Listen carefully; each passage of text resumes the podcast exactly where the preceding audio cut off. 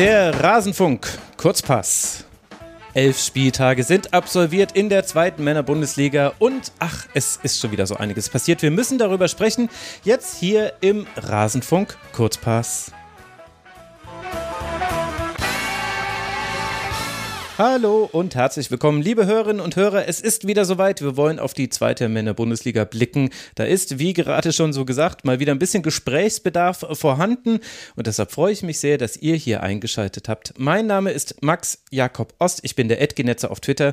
Und ich begrüße jetzt bei mir zwei Stimmen, die ihr aus der Zweitliga, also Zweitmännerliga-Podcast-Welt schon kennen könntet. Zum einen Tim Eckstein. Er ist Sportjournalist. Er ist beim Millanton zu hören. Er ist auf Twitter der tim-exden, also nicht so wahnsinnig kreativ, aber umso mehr informativ in seinen Beiträgen. Schön, dass du hier bist, Tim.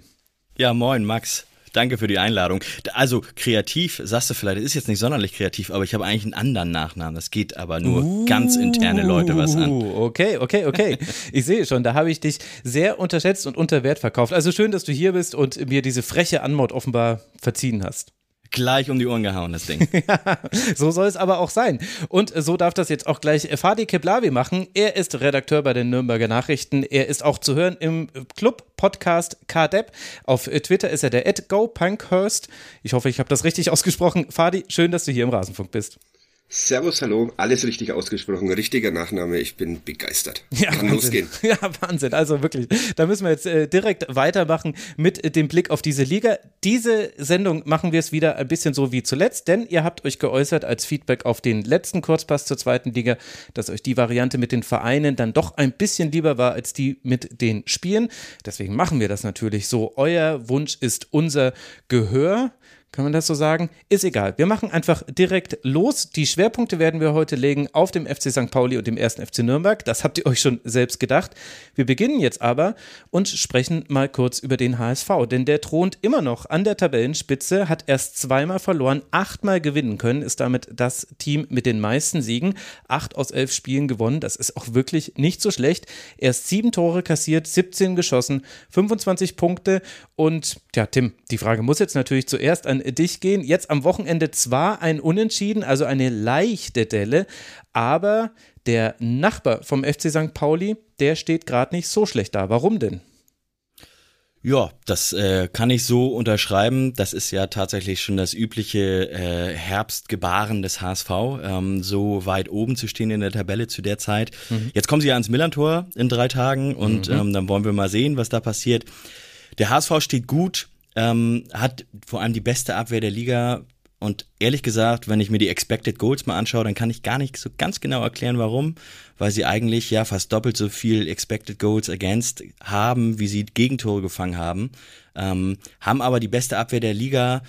Ich wage da zu bezweifeln anhand der Statistik, dass das so bleibt. Und trotzdem muss man sagen, dass der HSV ja spielerisch vielleicht sogar noch mal ein ganzes Stück weiter nach vorne gekommen ist als in der letzten Saison. Also der Fußball ist tatsächlich ziemlich gut geworden. Dieser Walter-Ball, der wurde ja durchaus schon ein bisschen weiterentwickelt. Ähm, der bleibt auch so eine Art, ja, wie soll ich sagen, eine Art Mysterium. Und diese ja flexible Viererkette, die sie da hinten haben mit diesen krassen Rotationen, das hat man letztes Jahr, Anfang der letzten Saison, da sind sie nämlich ausnahmsweise mal nicht ganz so gut gestartet. Da hat man schon gemerkt, dass es da ja so ein, zwei Probleme gibt in der Abstimmung. Jetzt haben sie tatsächlich ja die Spieler vielleicht auch ähm, so weit bekommen, dass das jetzt viel besser funktioniert und sie eben ja den Aufwand vielleicht sogar ein bisschen zurückfahren können.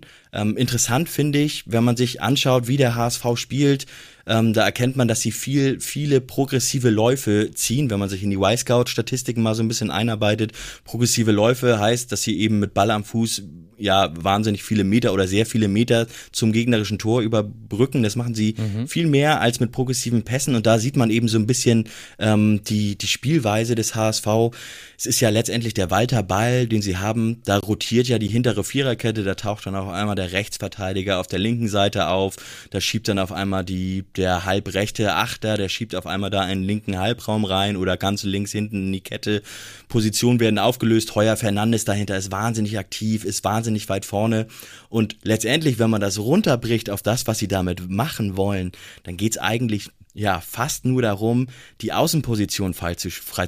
Da Dompe, den neuen ähm, links außen, Jatta auf der rechten Seite, äh, Rensford Jeboa Königsdorfer ist ja mit Sicherheit einer der talentiertesten Außenspieler der zweiten Liga. Darum geht's, die freizuspielen, die in direkte Duelle zu bekommen. Und ähm, das ist tatsächlich ein ja sehr gewagtes Stilmittel, ja auch ziemlich risikoreich. Aber sieben Gegentore sagen denen ja schon, okay, die kriegen das ganz gut hin, ganz gut hinten dicht. Allerdings, wie gesagt, Expected Goals Against liegt fast bei 14.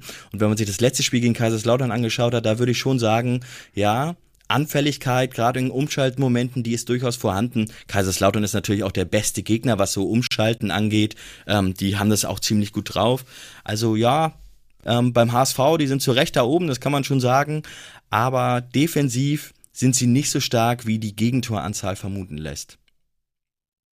Boah, also das waren jetzt mal einfach drei kompakte Minuten wahnsinnig tief drin. oh, Entschuldigung. Gehen wir weiter zu Darmstadt 98, würde ich sagen. Also ich möchte danach nichts sagen müssen, deswegen sage ich einfach, Fadi, hast du noch was zu ergänzen? Äh, tatsächlich nicht. Ähm, ist die beste beste Mannschaft der, der, der zweiten Liga in dieser Saison, glaube ich auch. Ähm, ich ich habe sie ja hier beim beim Gastspiel in Nürnberg schon erleben dürfen.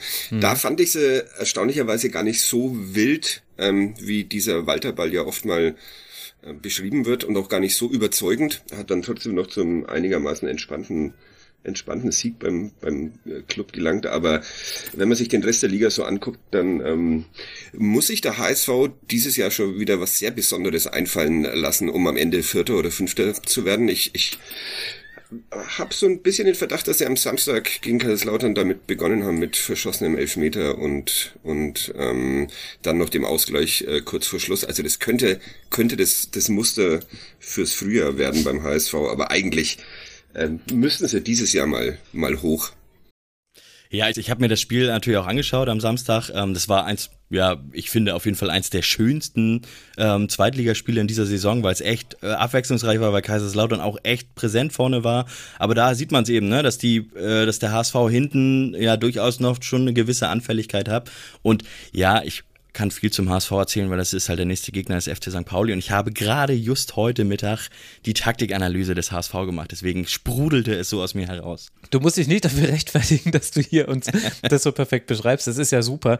Gleichzeitig möchte ich aber nur einmal noch kurz einen Hinweis machen, weil ich habe das neulich auch in einem anderen Fußball-Podcast gehört. Ich glaube, es war beim Sportradio 360 also ja, der HSV spielt sehr gut aktuell und man muss jetzt auch gar nicht irgendwelche April-Mythen und so weiter bemühen, aber es ist halt immer noch sehr eng in der Tabelle. Also 25 Punkte der HSV, 24 Darmstadt, über die wir gleich sprechen werden, 22 Paderborn, Heidenheim damit 20. Danach gibt es einen Cut, also das kann man so sagen. Aktuell sind es so eher vier Mannschaften, aber es kann halt noch sehr viel passieren. Also ich wundere mich manchmal so ein bisschen darüber, dass nur weil es so spektakulär aussieht beim HSV und jetzt auch die Ergebnisse aktuell wirklich stimmen, mit kleineren Ausnahmen, dass da schon so wieder so ja fast absolute Tatsachenbehauptungen hingestellt werden. Es ist halt noch nicht mal ein Drittel der Saison vorbei. Deswegen Ganz kurze Vorsicht, aber den HSV-Fans erzähle ich damit sowieso nichts Neues. Die sind ja sowieso aus verschiedensten Gründen ganz, ganz anders gepolt. Und es ist aber ja schön, dass man dem HSV sehr gerne zugucken kann. Die Frage stellt sich dann, Fadi, wie gerne guckt man denn dann Darmstadt 98 zu, die auf Rang 2 liegen, einen Punkt dahinter und auch erst einmal verloren haben? Nach meiner Erfahrung gar nicht. ähm, aber das gilt äh, tatsächlich, ich äh, werde, werde heute äh, gnadenlos diese Liga, Liga bashen. Ähm, äh, das äh, gilt wahrscheinlich für alle anderen Mannschaften, die wir auch noch ähm, besprechen werden, bis auf ein, zwei Ausnahmen. Ähm, auch da hat der Club vor kurzem äh, verloren, äh, sehr deutlich unterlegen und trotzdem gab's keine Sekunde dieses Spiels, wo ich mir dachte, wow, Darmstadt äh, muss ich mir nächste Woche unbedingt nochmal anschauen, weil es weil es äh, äh, so erheiternd und kreativ ist. Ähm, das, die mussten sich gegen den Club nicht, nicht besonders anstrengen, aber ja, also pff, das viel Wucht, viel Wucht mhm. und äh, viel Arbeit und ja, dann mal irgendwann ein Tor nach, nach einer Standardsituation und sowas. Also hat mich nicht überzeugt. Wie gesagt, jetzt war gegen den ersten FC Nürnberg mussten sie nicht, nicht sehr viel machen, äh, sehr viel mehr machen. Aber jetzt am Wochenende gegen, gegen Düsseldorf sah es jetzt auch nicht berauschend aus. Also das ist so ein, so eine Tendenz in dieser Liga, ich weiß nicht, ob sie jedes Jahr gibt oder ob ich diese Liga einfach hasse, weil ich hier auf halbem Weg zwischen Trainingsgelände Spielvereinigung Fürth und Trainingsgelände 1. FC Nürnberg sitze und von das beiden ist natürlich Seiten, auch das Epizentrum der schlechten Laune gerade. Von Also, beiden Seiten Woche für Woche nur schlechte Nachrichten und also da ist ja Mordor Fußballspiele sehen. gegenüber irgendwie Teletabiland. Also Exakt. Deshalb mag sein, dass ich dieser, dieser zweiten Liga gegenüber etwas voreingenommen bin im Moment, aber so wirklich überzeugen können mich da echt nur, nur wenige. Ich finde, der ganzen Liga fehlt es ein bisschen an, an Kreativität und Ideenreichtum und Witz. Aber vielleicht ist es zu viel verlangt von der zweiten Fußball-Bundesliga in Deutschland der Männer.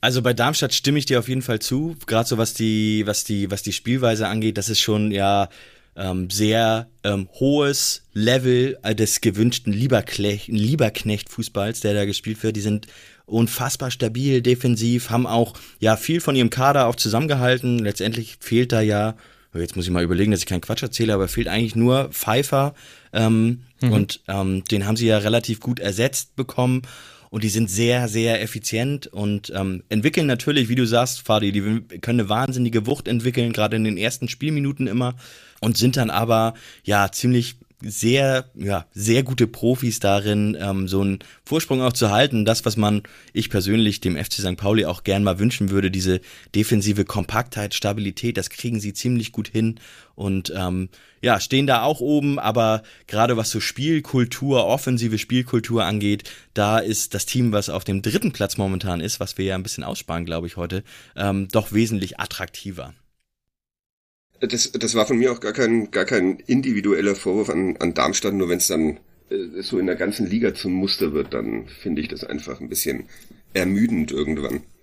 Ja, ich muss ja dazu sagen, jahrelang, fast ein Jahrzehnt, ich werfe ja Darmstadt bis heute vor, dass sie in die zweite Liga ein Virus gesetzt haben, damals mit Schuster, Dirk Schuster, als sie durchmarschiert sind in die erste Liga mit diesem Fehlervermeidungs- und hoch und weit bringt Sicherheit und Strohengel steht vorne und hinten stehen wir kompakt und wir gewinnen alles 1-0. Da haben sie die Liga, ganze Liga über Jahre so dermaßen verpestet mit, das werfe ich denen bis heute vor und da bin ich auch echt nachtragend. Ähm, weil das quasi ein Erfolgsrezept damals war? Oder wie meinst du das? Also so wie sich irgendwie die Raba-Schule in der ersten Liga durchgesetzt hat, wir spielen jetzt nur noch gegen den Ball?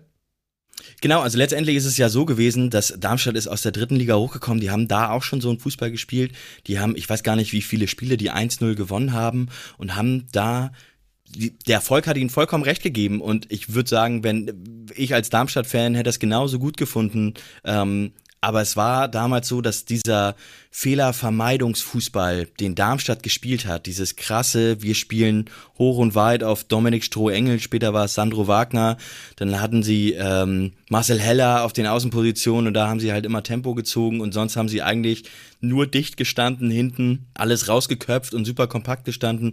Das war, ja, wahrscheinlich war damals, äh, damals einfach Darmstadt das Team, was als erstes damit sehr erfolgreich war und es wäre so oder so gekommen, dieser Fußball. Aber ich persönlich habe damals den Eindruck gehabt, dass sich nachdem Darmstadt da in der Liga war und einmal damit aufgeräumt hat, sozusagen, damit erfolgreich war, haben sich viele Teams daran orientiert und dann wurde die zweite Liga über Jahre, fünf, sechs Jahre lang, war das richtig nur Fehlervermeidungsfußball, was echt nicht ansehnlich und die zarten Pflänzchen, die sich letztes Jahr auch entwickelt haben, auch in Nürnberg zum Beispiel, Fadi, oder ja. auch beim FC St. Pauli, die sind jetzt tatsächlich, ja, verwelken die gerade so ein bisschen leider. Das ähm, gab wieder so eine richtige Spielkultur, die sich entwickelt haben, Teams, die mutiger Fußball gespielt haben. Und äh, jetzt inzwischen oh, sehe ich das nicht mehr so ganz. Also wird das schon wieder ein bisschen schwierig. Und äh, ja, Darmstadt äh, bleibt Darmstadt, wie es singt und lacht. Dann, dann nehme ich das zurück, dass das kein konkreter Vorwurf an Darmstadt 98 ist. Von Doch, mir auf ist, jeden Fall. Ja, von, von mir, mir auf jeden auch. Fall. von mir. Schämt euch, Darmstadt 98. Ach du, ich glaube, solange die Tabellen weiter sind, sind die da relativ entspannt. Ich habe es mir mal nachgeguckt, also in der Passquote zum Beispiel auf Rang 12 in der Liga Darmstadt bei 74 Prozent. Im Ballbesitz ist man auf Rang, da muss ich jetzt schon runtergucken, ah ja, Platz 11, also ungefähr, äh, ungefähr ausgeglichen das stützt so ein bisschen das, was ihr gesagt habt. Wahrscheinlich würden da jetzt auch die Darmstadt-Fans nicht so wahnsinnig gegen äh, kritisieren, beziehungsweise wenn, dann dürfen Sie sich gerne melden. Dann werden wir das im nächsten Kurzpass mal nochmal näher aufarbeiten. Stellt sich jetzt natürlich die Frage, beziehungsweise eigentlich habt ihr die Frage, glaube ich, schon äh, beantwortet, oder Tim? Wie spielt denn dann der erste FC Heidenheim, der auf Rang 20 liegt? Also Paderborn, die überspringen wir. Auf Rang 22 können leider nicht alle Teams hier besprechen. Heidenheim dann auf 4 mit 20 äh, Punkten. Ja, an, anschließend an die oberen drei. Hat sich bei Heidenheim in der letzten Dekade irgendetwas verändert an der Spielweise?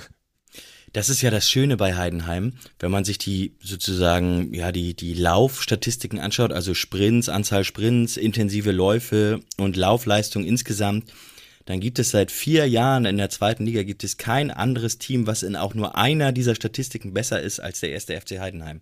Also ich weiß nicht genau, was die da oben auf der Ostalb, ist ja das höchstgelegene Stadion im Profifußball, mhm. glaube ich sogar. Ob das die Höhenluft ist, die sie schnuppern oder so. Aber auf jeden Fall ist dieser Fußball, Frank Schmidt, der Trainer, der hat das mal irgendwie so erklärt, dass da vielleicht auch so ein bisschen so der Spirit im Team ist und dass das sozusagen das lowest Level, was man erreichen muss, um überhaupt eine Option für eine Startelf oder für, für Spielminuten bei Heidenheim zu sein, ist eben diese komplette Bereitschaft, sich, ja, läuferisch komplett aufzuopfern, ähm, die muss da sein. Und das finde ich schon spannend bei Heidenheim. Und die haben ja fast noch im Gegensatz zu Darmstadt spielen die das halt noch viel krasser. Ne? Also die haben so ein wahnsinnig vertikales Fußballspiel und das hat sich, wie du richtig sagst, in der letzten Dekade einfach nicht geändert. Die haben auf der einen Seite spielen sie die meisten Pässe oder zu, vor dem letzten Spiel, da ist es so gewesen, da haben sie die meisten Pässe ins letzte Drittel gespielt und zeitgleich aber auch die meisten Bälle verloren, was einfach dafür spricht, dass die direkt nach Ballgewinn mit hohem Risiko nach vorne spielen ähm, und darüber versuchen eben durchzubrechen. Und das spielen sie seit Jahren so, sind seit Jahren das laufstärkste Team der Liga und sind seit Jahren da oben mit dran. Ne? Also waren ja schon Relegationsplatz, sind immer irgendwie Fünfter, Sechster, haben immer ein gutes Team, egal welche Spieler weggehen, weil die Spieler, die nachkommen, dann jetzt ist das, dieses Jahr ist das der, der Andreas heißt da, glaube ich, Beck. Ich weiß nicht, ob er Andreas mit Vornamen heißt. Ähm, der aus der von Ulm, aus der Regionalliga kommt und sofort in der zweiten Liga performt. Solche Spieler haben die halt mhm. auch immer wieder. Adrian und, Beck. Ähm, Adrian, ah ja, nicht Andreas, sondern Adrian. Ja, genau. Und das ist tatsächlich ziemlich bemerkenswert. Also ein ziemlich bemerkenswerter Fußball und ja, schon beeindruckend, dass die das über Jahre so durchziehen können. Und diese Konstanz, die wünscht man ja anderen Teams auch in gewisser Art und Weise.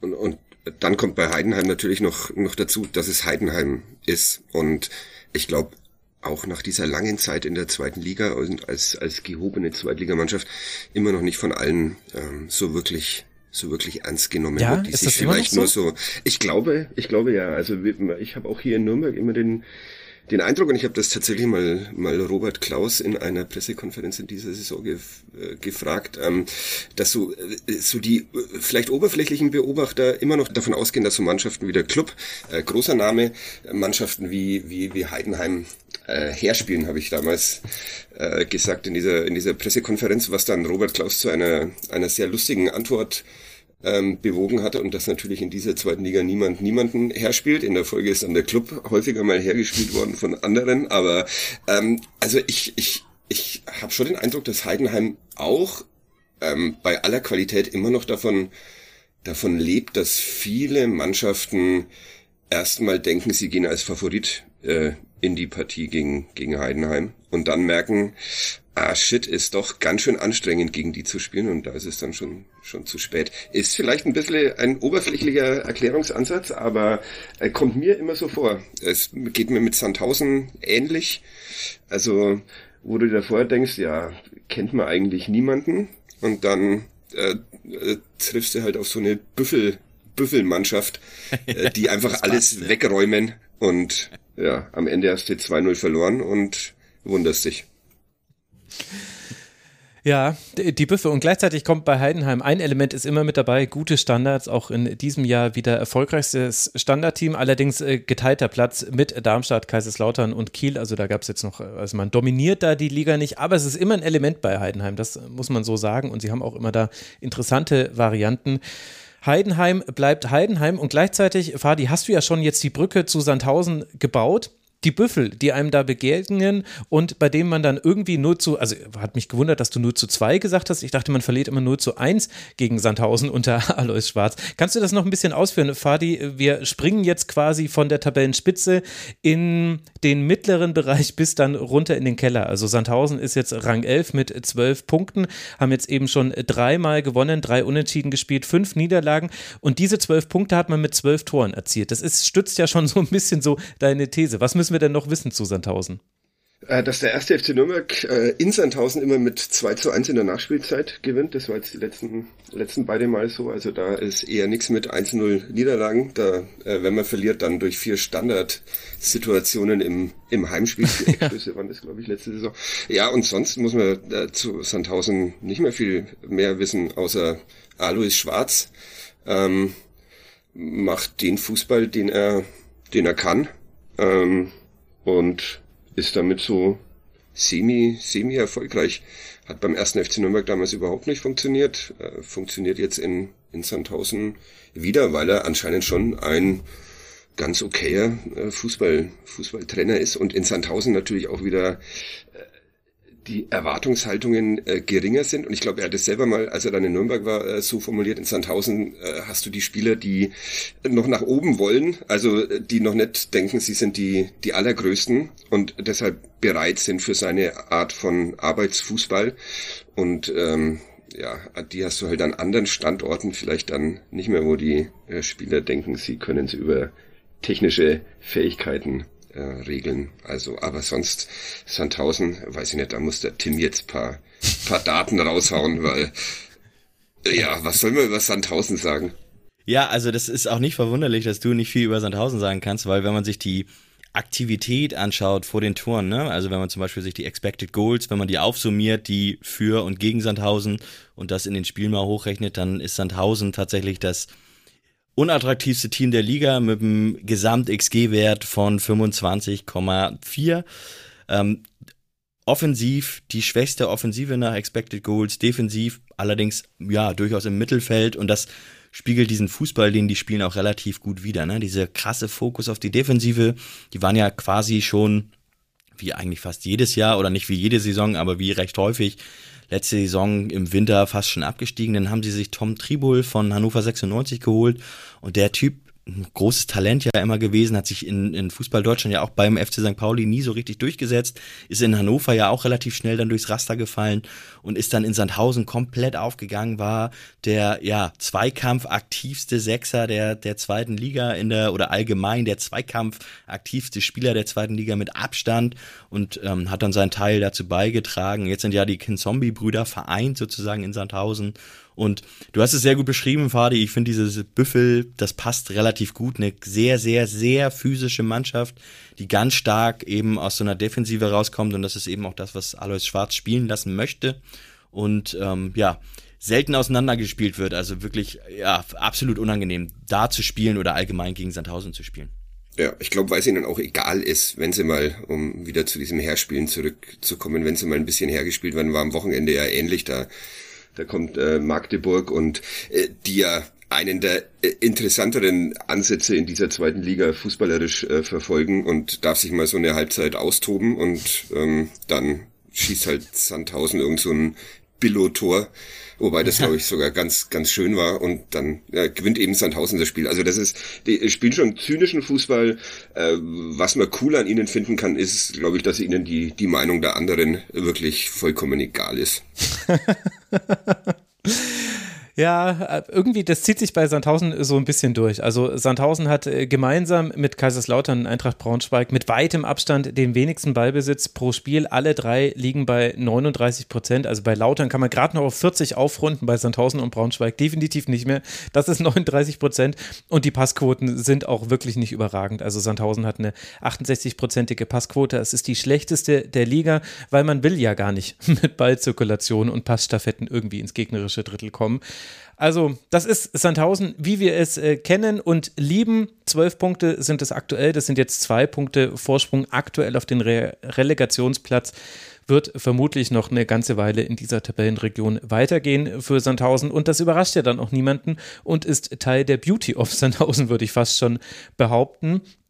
Ähnlich sieht es ganz sicher bei Eintracht Braunschweig aus. Die liegen einen Punkt dahinter, äh, einen Platz dahinter, Entschuldigung, und sind punktgleich aktuell mit Sandhausen. Eintracht Braunschweig drei Unentschieden, drei Siege, fünf Niederlagen, exakt die identische Bilanz zu Sandhausen. Wir sehen dann aber den Unterschied zwischen den beiden Teams eben in den kassierten Toren. Das habt ihr ja auch herausgearbeitet. Sandhausen steht da auf einem defensiven Fundament, nur 14 Gegentreffer in elf Spielen. Eintracht Braunschweig 21 Gegentreffern in elf Spielen, aber Tim, eine sehr positive Bilanz. Aus den letzten fünf Spielen drei Siege und zwei Unentschieden. Also die sind gerade so richtig in einem Lauf drin. Hat das nur mit Anthony Uja zu tun oder auch noch mit anderen Faktoren? Also ich würde vor allem nicht nur Anthony Ucha dazu zählen, der natürlich jetzt auch getroffen hat die letzten Spiele, aber jetzt gerade Doppelpacker am Wochenende ist Emanuel mhm. Ferrei. Mhm. Und das ist äh, tatsächlich eine der, ja, für viele eine der Entdeckungen der bisherigen Saison ich würde fast sagen, eine nicht geringe Zahl an Leuten, ähm, die die dritte Liga in der letzten Saison verfolgt haben und auch den BVB bisschen enger verfolgt haben, haben gesagt, wie zur Hölle konnte nur anscheinend Eintracht Braunschweig sich für diesen Spieler interessieren. Er macht jetzt genau das, was er, was er machen soll, ist ein wahnsinnig kreativer Fußballer, der ja allen Zweitligisten gut zu Gesicht stehen würde und hat jetzt gegen St. Pauli tatsächlich nach seiner Einwechslung beide Tore gemacht. Das passte auch. Ähm, die, das Bemerkenswerte bei Eintracht Braunschweig ist, dass sie in diesen Lauf gekommen sind, ähm, wahnsinnig schlecht gestartet sind, wobei sie tatsächlich, was den Fußball anging, gar nicht so schlecht gestartet sind. Sie haben ein Auftaktspiel gegen den HSV gehabt, da haben sie sehr gut gespielt, keine Tore gemacht. HSV hat spät zwei Tore gemacht, ähm, hat dann gewonnen. Ähm, Grundsätzlich finde ich persönlich den Fußball von Eintracht Braunschweig ziemlich ehrlich. Ähm, die spielen da in so einem, so einem 5-3-2 defensiv, schalten super schnell um und da ist tatsächlich das ganze Spiel auch darauf ausgerichtet. Ne? Also Ucha ist ja an sich zwar schon ein bisschen älter, aber sehr schneller Spieler. Kaufmann ist daneben oder Lauberbach, die beide auch sehr schnell sind. Dann ist Ferrei, der passt eigentlich fast gar nicht so richtig in das System. Aber ja, gut, ist halt einfach ein guter Spieler. Und sonst hat man mit Nicolau hat man und Behrendt und De Medina und Benkovic haben sie sich echt gute, stabile, physisch starke Spieler geholt. Und Michael Schiele, der Trainer da, der lässt tatsächlich fast genau den gleichen Stiefel spielen wie in der letzten Saison in der dritten Liga. Die sind mit dieser Art von Fußball sind die auch aufgestiegen. Also ich hatte vorhin über Heidenheim gesprochen mit der Anzahl, mit der Laufstärke, mit der Anzahl an Sprints.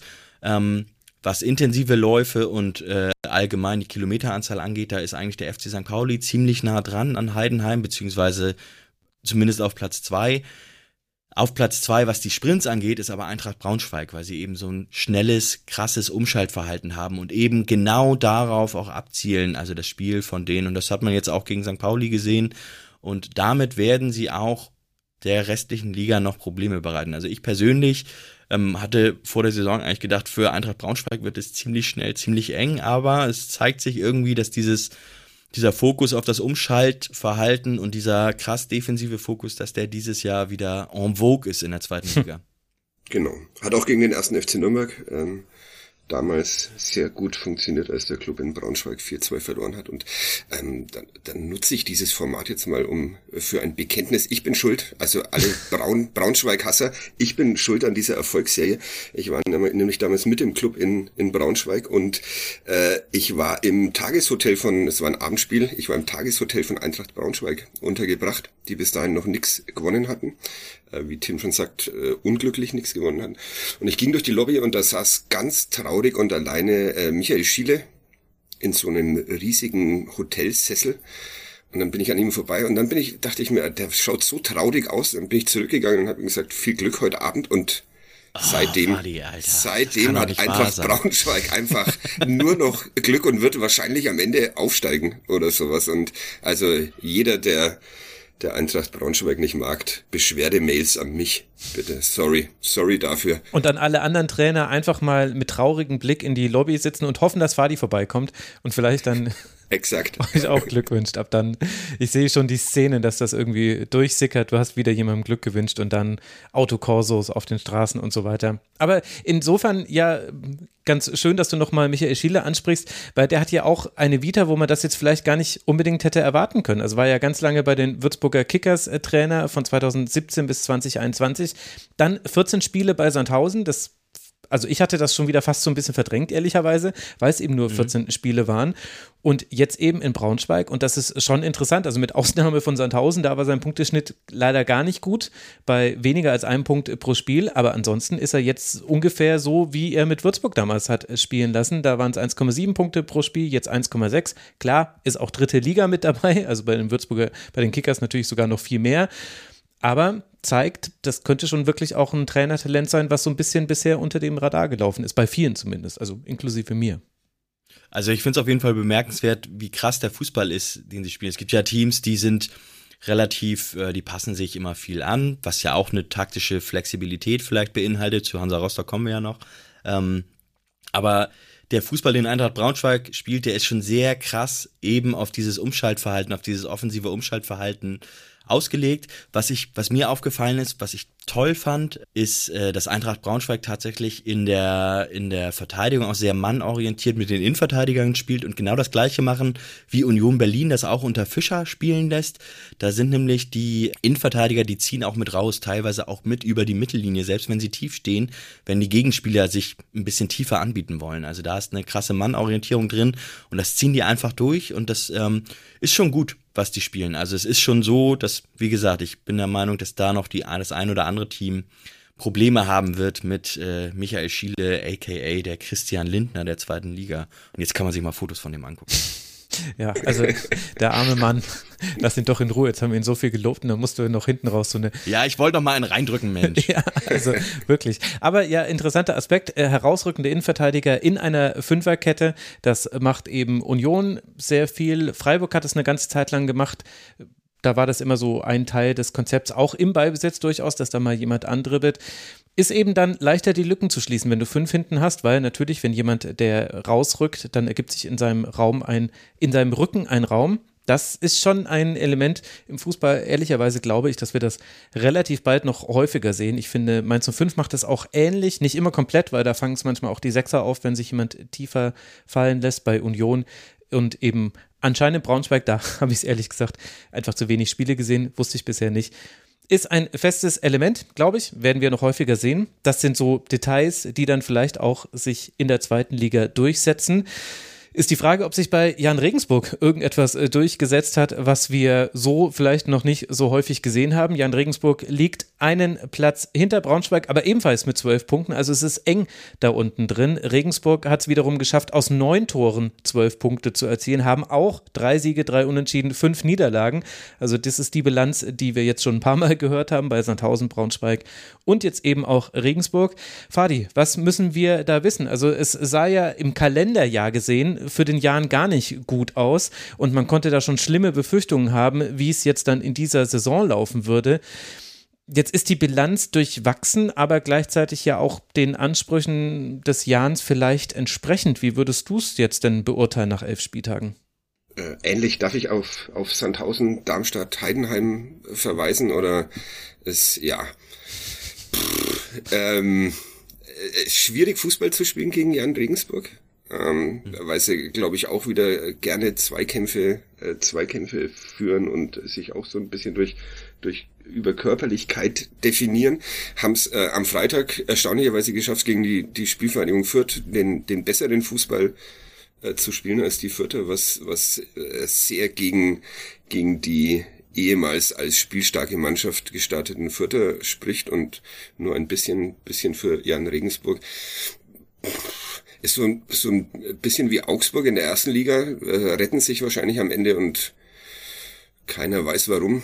Oder retten sich deshalb, weil es vorher keinen interessiert. Ähm, äh, ich weiß es nicht. Äh, cool, dass sie am Trainer festhalten. Das, das finde ich immer, äh, immer einigermaßen überzeugend, was wahrscheinlich auch an so einem Standort wie, wie Regensburg ein bisschen, bisschen leichter fällt mhm. als an den, als in den vermeintlich, vermeintlich großen. Aber jetzt, ja, Tim wird, wird ein paar Dinge, wird ein paar Dinge wissen. Ich wüsste jetzt nicht, was, was, was mich am Jan Regensburg Fußball äh, so überzeugen könnte. Und da war ich, glaube ich, vorhin auch schon mal, dass ich mir sage, nächste Woche unbedingt Jan Regensburg gucken. Da, äh, ist okay, aber es ist halt einfach stinklangweilig. Und ich weiß nicht, ob eine Liga so sein muss. Also Leute, es ist die beste zweite Liga aller Zeiten, auch aller zukünftigen Zeiten. Ich finde das unmöglich, dass hier so gebasht wird. Das ist, äh, das ist, das, äh, so darf man du, gar nicht über die zweite Männerbundesliga berichten. Man muss immer du, sagen, dass es eine richtig tolle Liga ist. Du erwischt uns in einer schlechten, schlechten Phase der Saison. Wir müssen das, das nächste Mal vor dem Saisonstart machen, vielleicht da. ist dann noch mehr Euphorie und Freude. Mhm. Ja. Also bei Jan Regensburg ist es einmal mehr bemerkenswert, die sind ja jetzt schon ein paar Jahre in der zweiten Liga, aber sind tatsächlich auch, was so Etat angeht und so, sind sie echt immer noch so einer der kleinen Player in der Liga. Haben jetzt vor der Saison Jan Niklas Beste, der war ja geliehen von Werder, der ist ja zu Heidenheim gewechselt. Der ist weggegangen. Ähm, dann ist Max Besuschkow, ähm, wie ich finde, einer der ja durchaus besten Zweit-, Mittelfeld-, zentralen Mittelfeldspieler der Liga, der ist ja nach Hannover gegangen. Das waren schon so gerade so diese Doppelsechs mit Besuschkow und Gimba, das war schon eins der Markenzeichen von Jan Regensburg, diese krasse Physis von Gimba, zusammen damit Breitkreuz und Kennedy und Elvedi in der Innenverteidigung. Das ist schon richtig, was Fadi gesagt hat, diese physisch, physische Komponente, die zieht vielen den Zahn da. Andreas Albers vorne führt ja, glaube ich, immer die meisten Kopfballduelle pro Spiel. Wahrscheinlich ligaweit, ganz sicher bin ich mir da jetzt nicht, aber letzte Saison hat er es auf jeden Fall gemacht. Und ähm, Regensburg hatte große Probleme, die sind ja sehr gut gestartet wieder haben sich, glaube ich, in den ersten drei Spielen gar kein Gegentor gefangen, zwei gewonnen, eins unentschieden und dann war dieses 0-0 gegen Nürnberg war das, glaube ich, Fadi. Ähm, haben sie ja. äh, Genau. Was hast du da dem Trainer schon wieder gesagt, Fadi? Ja. da war ich gar nicht dabei. Also da bin ich dann mal, ähm, außerdem ging es ja dann für die nach, nach hinten los irgendwie. Deshalb, ich, ich wirke ja bloß posi positiv auf die, auf die Trainer der anderen. Mhm. Genau, die haben dann 0-0 gespielt und das hat sozusagen das Ganze gedreht, weil die haben dann, glaube ich, fünf Spiele lang oder so gar nicht mehr getroffen, also kein einziges Tor erzielt. Die haben dann 0-6 zu Hause gegen den KSC verloren und so, 4-0 in Düsseldorf und hatten echt große Probleme, aber dann kam, ja, das Übliche, die Aufbaugegner St. Pauli kamen nach Regensburg und da haben sie natürlich wieder zweimal getroffen, haben dann jetzt wieder nicht getroffen, dann gegen Fürth, aber auch wieder zweimal getroffen und gegen Fürth, das habe ich auch gesehen, das Spiel, fand ich tatsächlich, Fadi hat gesagt, Fürth war wahnsinnig schlecht und äh, das zu Fürth kommen wir ja noch, da möchte ich gar nicht, da möchte ich gar nicht widersprechen. Regensburg hat es aber relativ gut gemacht. Also da muss man schon sagen, die Mittel sind ein bisschen limitierter natürlich, aber ich finde, sie haben ähm, durchaus auch richtig entschieden, was da, was da passieren kann. Maximilian Thalhammer ist vor der Saison gekommen, das ist so ein bisschen der Ersatz für Besuschkow. Der ist aus Paderborn gekommen, ist da in Paderborn, hat er sich nicht so richtig durchsetzen können. Jetzt merkt man aber gerade, es ist ein richtig guter Fußballer. Also, wenn man sich bei Bundesliga.de gibt's ja diese schönen Statistiken namens Passeffizienz. Da ist er tatsächlich immer doch relativ weit vorne mit dabei. Ähm, für Regensburger Verhältnisse ist es sogar richtig weit vorne. Also, da ist schon, ja, die, den, ich sag mal so, den Umständen, auch den finanziellen Mitteln entsprechend, wird da tatsächlich, ja, durchaus wieder was drin sein, dass sie zumindest um den Klassenerhalt mitspielen können. Auch wenn Sarpet Singh ja nicht spielberechtigt ist. Da wurde ja tatsächlich die Genehmigung gar nicht, also der wurde ja gar nicht angemeldet zum Spielbetrieb, sondern ist ja erst nächstes, nächstes Jahr wieder spielberechtigt. Also nicht rechtzeitig angemeldet. Ich glaube, so war es. Man hat es da nicht vor genau. der Frist hinbekommen und dann, was schon ein erstaunlicher Vorgang ist und vielleicht auch an anderen Bundesliga-Standorten höhere Wellen geschlagen hätte. Ich weiß nicht, ob ich da jetzt Regensburg Unrecht tue, aber ich habe da nicht so viel drüber gelesen, wie, also wenn das beim HSV passiert wäre, dann hätten wir das überall gehört, bis hin zu Formaten, die sich eigentlich mit der ersten Fußball-Bundesliga der Männer befassen, wie zeigt das also wunderbare ich, Welt des Fußballs und so. Ich weiß nicht, ob das, ähm, ob es da einen Zusammenhang gibt. Ich möchte den auch nicht herstellen, aber ich weiß, dass ein paar Tage vorher der Sportdirektor ja, Roger Stilz, dass der aufgehört hat. Ähm, der ist ja aus persönlichen Gründen, hat er ähm, gekündigt mhm. bei Regensburg. Kurz irgendwie ein paar Tage bevor das mit der fehlenden Spielberechtigung oder zu spät eingereichten Spielberechtigung da publik wurde. Gut, aber wir wissen nicht, ob es da auch eine Korrelation gibt oder mhm. gar eine Kausalität. Das lassen wir dahingestellt. Was wir aber festhalten können, ist, der Jan ist der Jan eben auch im Jahr 2022 und vermutlich auch 2023 der FC Augsburg der zweiten Bundesliga. Ich glaube, das ist das, was so ein bisschen hängen bleibt und äh, vielleicht auch ja als Kompliment verstanden werden kann. Ganz sicher sogar als Kompliment, glaube ich, wenn man sich die Bilanz des FCA so angucken möchte. Jetzt erst kommen wir, lieber Tim, zum FC St. Pauli. Der steht nämlich auf Rang 14 aktuell. Elf Punkte hat man. Man hat damit nur einen Punkt Vorsprung auf die Relegationsplätze. Ich meine, um die direkten Platzierungen geht es jetzt vielleicht nicht eher dann um die Ergebnisse und die Bilanz. Und wenn ich mir allein die letzten sechs Spiele angucke, da sehe ich da keinen einzigen Sieg. Ich sehe vier Unentschieden, zwei Niederlagen. Jetzt kommt natürlich so ein bisschen ein Spiel, was immer so aus der Wertung herausfällt, denn das Stadtderby ist nochmal so was ganz Besonderes. Da kann man auch durchaus eine Saison drehen. Wenn ich mich richtig erinnere, hat es der FC St. Pauli auch schon mal geschafft, mithilfe dieses Derbys. Aber auch beim FC St. Pauli haben wir es ähnlich wie bei Regensburg, wenn wir den größeren Rahmen aufmachen, eben das Kalenderjahr zum Beispiel. Es läuft nicht mehr so. Und warum ist das der Fall? Ja, wenn ich das beantworten könnte, dann würde ich wahrscheinlich, ähm, würde mir eine Ehrennadel vom Verein verliehen werden. Also es ist momentan so, es gibt mehrere Probleme ähm, und das muss man wahrscheinlich ganzheitlich betrachten. Es läuft wahrscheinlich ja alles irgendwie Hand in Hand. Ähm, wo fange ich an? Ich suche mir mal eins aus. Zum einen gibt es Probleme, die der FC St. Pauli spielerisch hat, äh, gegen Dreierketten. Das ist eins der Probleme. Jetzt Braunschweig war wieder ein gutes Beispiel. Oder gegen Fünfer, Dreierketten ähm, haben sie wieder verloren gegen Dreier, Fünferkette. Da ist der Punkteschnitt echt massiv anders. Also St. Pauli holt unter Timo Schulz in der letzten Saison und in dieser Saison, wenn man das zusammenpackt, holt, ich habe jetzt die neueste Statistik, die habe ich mir nicht mehr reingezogen, aber 1,9 Punkte gegen Teams mit Viererketten und 1,1 Punkte gegen Teams mit Dreierketten. Hm. Also das ist echt ganz extrem. Da wurden, ähm, ja, wie soll man sagen, Oke Göttlich hat letzte Woche ein Interview mit dem Kicker gehabt, wo er das ganz klar angemahnt hat und gesagt hat, es wurden im Kalenderjahr wurde es nicht geschafft, gegen äh, gewisse Spielweisen an der Gegner Lösung zu finden. Und das ähm, sind eben diese Dreierketten, gegen die es immer Probleme gab. Hatte der FC St. Pauli zum einen die Probleme, dass sie offensiv nicht mehr ganz so durchsetzungsstark waren, weil die Teams eben sehr defensiv standen und zum anderen aber dann sozusagen zu risikoreich wurde und dann in der Restverteidigung vieles nicht mehr stimmte und sie dann einfach schlicht und ergreifend überlaufen wurden in letzter Reihe. Das ist ein Problem, also das ist tatsächlich so ein, so ein taktisches Problem, wo der FC St. Pauli dann von der Raute inzwischen auf ein flaches 4-4-2 umgestellt hat Dafür fehlt aber vielleicht ein bisschen das Personal, gerade das Tempo auf den Außenbahnen, gerade im Mittelfeld. Und das Personal, das leitet dann auch über zum nächsten Punkt. Es ist momentan so, dass der FC St. Pauli offensiv mit den drei Spielern spielt, wenn alle fit sind, die letzte Saison ähm, auf der Bank saßen. Also letzte Saison waren es Maximilian Dittgen vielleicht oder Simon Mackinock ähm, vorne im Angriff neben Guido Burgstaller und dahinter Daniel Kofi Tre, da, er hat ja jetzt gesagt, wie er richtig ausgesprochen wird, nicht mehr Giré. Das hat er ja, hat er jetzt im Interview, im äh, Startinterview mit Freiburg hat er gesagt, sein Name wird Schrä ausgesprochen und nicht Giré. Uns hat er sozusagen alle angelogen damals. Pauli, ich bin sehr das haben wir hier schon mal gehört von Sonja Riegel von Wien Wiesbaden. Die meinte auch, der hat uns das die ganze Zeit falsch erzählt. Jetzt stehen wir da wie die Deppen. Naja, so ist ja, das. Genau. Ähm, aber das waren so die drei Starter und dahinter waren eben Daschner, Matanovic und Amenido. Und die sind jetzt die drei Starter. Und was man sieht, ist tatsächlich, der FC St. Pauli ist was, wenn man sich auf die Expected Goals, darauf möchte ich mich gar nicht zu sehr versteifen, aber wenn man sich die Expected Goals Werte anschaut, dann sieht man eben, dass St. Pauli die zweitbeste Defensive hat und die sechstbeste oder fünftbeste Offensive.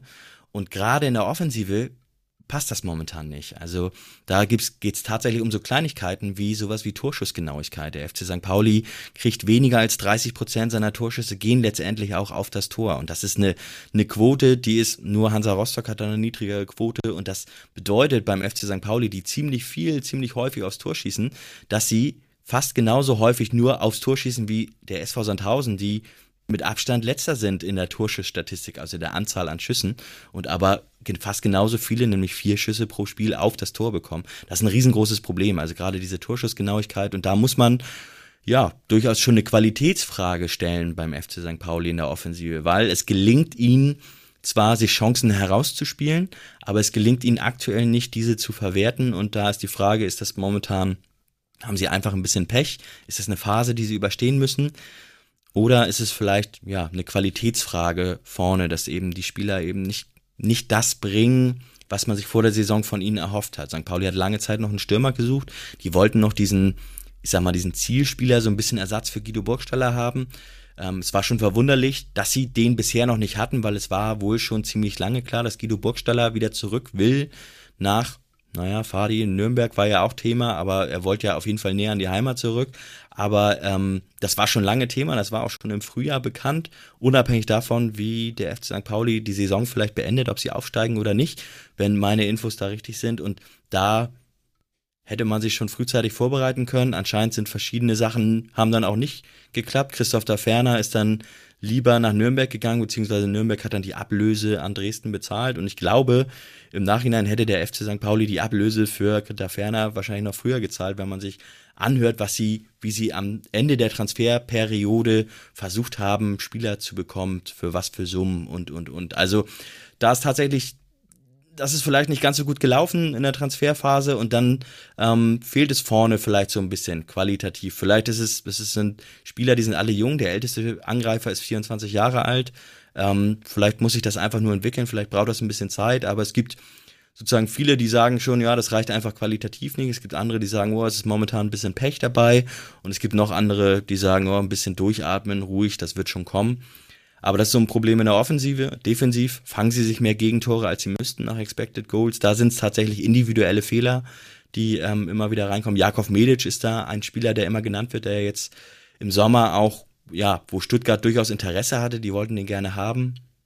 Aber ähm, ist ein wahnsinnig guter Verteidiger, wahnsinnig guter Innenverteidiger, aber gerade so Thema Restverteidigung, Entscheidungsfindung, da sind viele Sachen, die eben nicht ganz so gut funktionieren. Und so sind es halt viele Kleinigkeiten. Auch in der letzten, in der Hinrunde oder in der Rückrunde der letzten Saison gab es ja auch durchaus, auch überregional wurde davon berichtet, dass es durchaus Knatsch gibt in der Kabine oder zwischen, ich sag mal, Sportdirektor und Kabine ähm, beim FC St. Pauli um auslaufende Verträge wieder kommuniziert wird oder eben genau nicht kommuniziert wird. Ähm, in Nürnberg, da Andreas Bornemann da ja auch Sportchef war, gab es solche Geschichten ja auch schon mal und da, ähm, ja, mag ich gar kein Urteil drüber abgeben. Ich glaube, äh, was innerhalb von Fußballerkabinen, Profifußballkabinen passiert, das können wir uns alle von außen sozusagen gar nicht richtig vorstellen.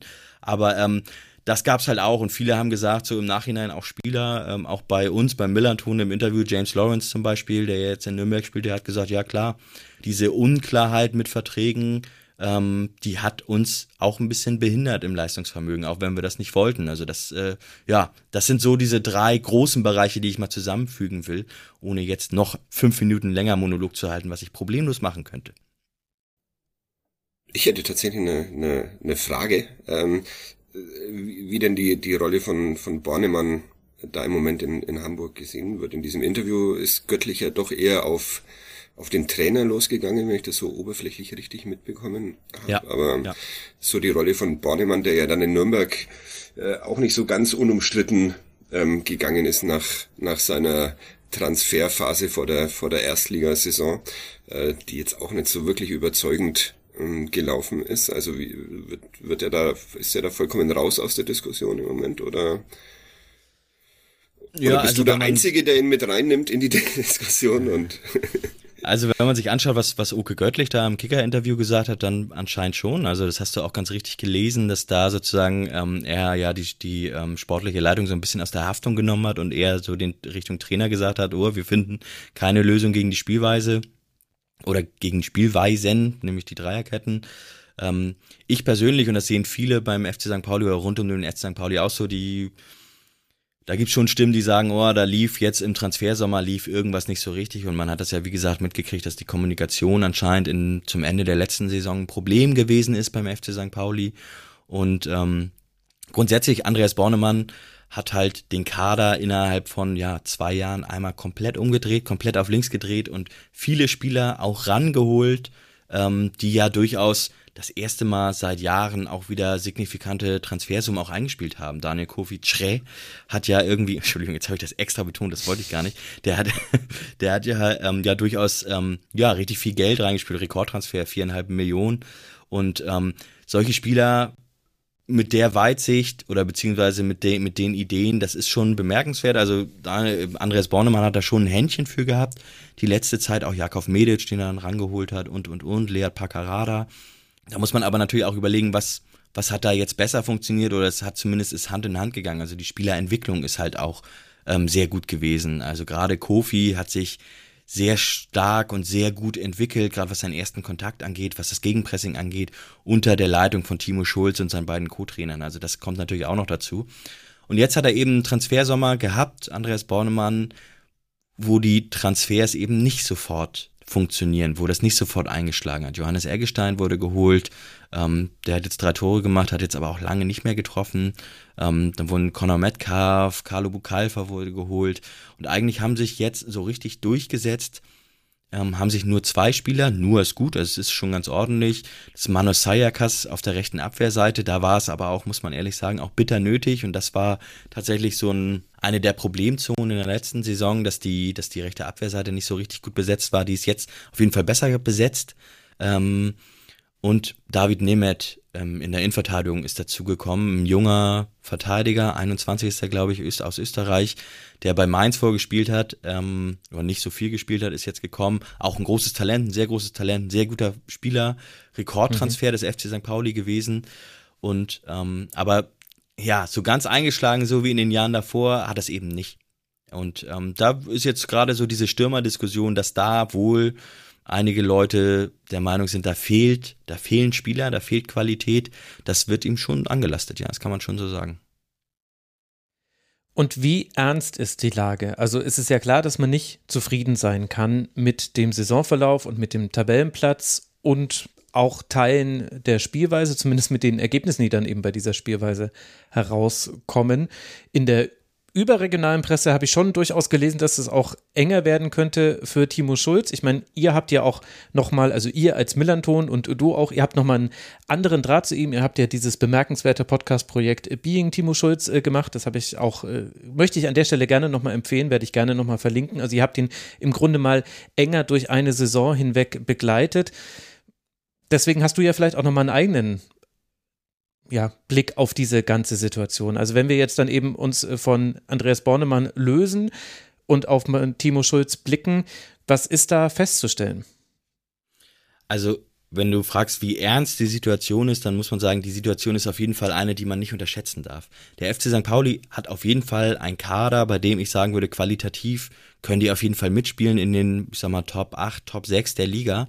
Aber die zweite Liga, die Teams in der zweiten Liga, das nimmt ja immer mal wieder gerne eine Dynamik an, gerade wenn es auch ergebnistechnisch mal nicht läuft, die dann ja zeitweise auch einfach nicht aufzuhalten ist oder aufzuhalten zu sein scheint.